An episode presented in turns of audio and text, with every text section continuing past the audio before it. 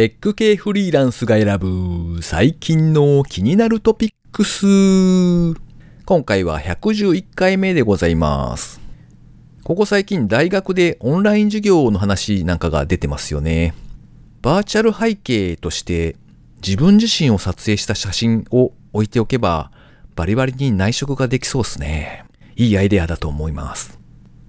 この番組ではフリーランスのエンジニアである私 S が最近気になったニュースや記事をサクッと短く紹介しております。IT 関連をメインにガジェットや新サービスの紹介など気になったものを好き勝手にチョイスしております。今回は記事を3つ紹介させていただきたいと思っております。ご意見ご感想などありましたら、ハッシュタグカタカナでテクフリでツイートをいただけたらありがたいです。では1つ目ですね。遺伝子解析情報を社会に還元。ジーンクエストが見据えるゲノムビジネスの未来。IBM さんが配信されているウェブメディア無限大というサイトで掲載されていた記事です。唾液を輸送すると遺伝子解析によって自分の体質だったり疾病リスクを知ることができるサービスを株式会社ジーンクエストという会社が提供されているんですね。で、そこの代表取締役の高橋翔子さんという方へのインタビューの記事でした。多分これが出始めた頃に結構話題になったんじゃなかったかなという記憶があるんですが、遺伝子解析サービスを使うとですね、がんやアトピー性皮膚炎、骨粗鬆症といった疾病リスクだったりとか、もしくはアルコールの耐性とか記憶力といった体質、それらに加えて自分の祖先がですね、どこから来たのかみたいな約300項目の遺伝情報を知ることができるんだそうです。で、ただこの情報の扱いについてまだまだ議論の余地があるというお話をされていらっしゃいまして、例えば遺伝子で100%発症してしまうっていう疾患についてはですね、あの医療情報なので、このサービスでは提供できないみたいな制限があったりとか、それから仮に疾患のリスクが開示された場合にですね、保険会社が例えばその情報をもとに申し込みを拒否するとか、そんなことが起きたらどうするのかみたいな、そういった利用方法についてはですね、まだまだ議論の余地があるということをお話しされていました。このジーンクエストさんのサービスをちょっと調べてみたんですよね。で、まあ一番上位サービスというか、すべての情報が提供されるという、ジーンクエストオールというコースがあるようで、こちらがですね、税別29,800円。まあ割とお手頃な値段だななんて思って見ていました。まあ遺伝によって全部決まるというわけじゃなくて、当然生活習慣とかですね、外部の環境によって変わってくるものなので、予防に関する情報としてですね、活用するというのはなかなかありなんではないかななんて思って紹介してみました。では次ですね。バンライフで豊かな旅と暮らしを、キャンピングカーシェアリングのカーステイ、ICC 福岡2020動画版、インダストリーコークリエーションさんのサイトに掲載されていた記事ですね。2020年の2月18日から20日まで開催されていた ICC サミット福岡2020というピッチコンテストがあったそうで、こちらでとある方がプレゼンをされている動画が紹介されておりました。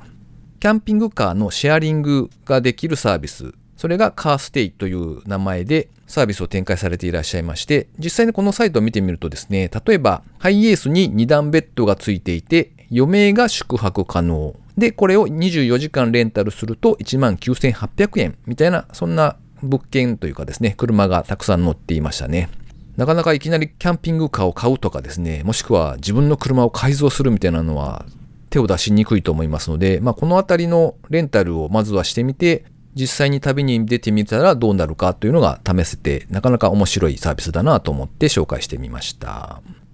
では最後3つ目ですね。セレンディピティを確保しつつ、情報をキュレーションできるアプリ、IX がクローズドベータローンチ。ブリッジさんに掲載されていた記事ですね。マニフォールドが開発した IX は、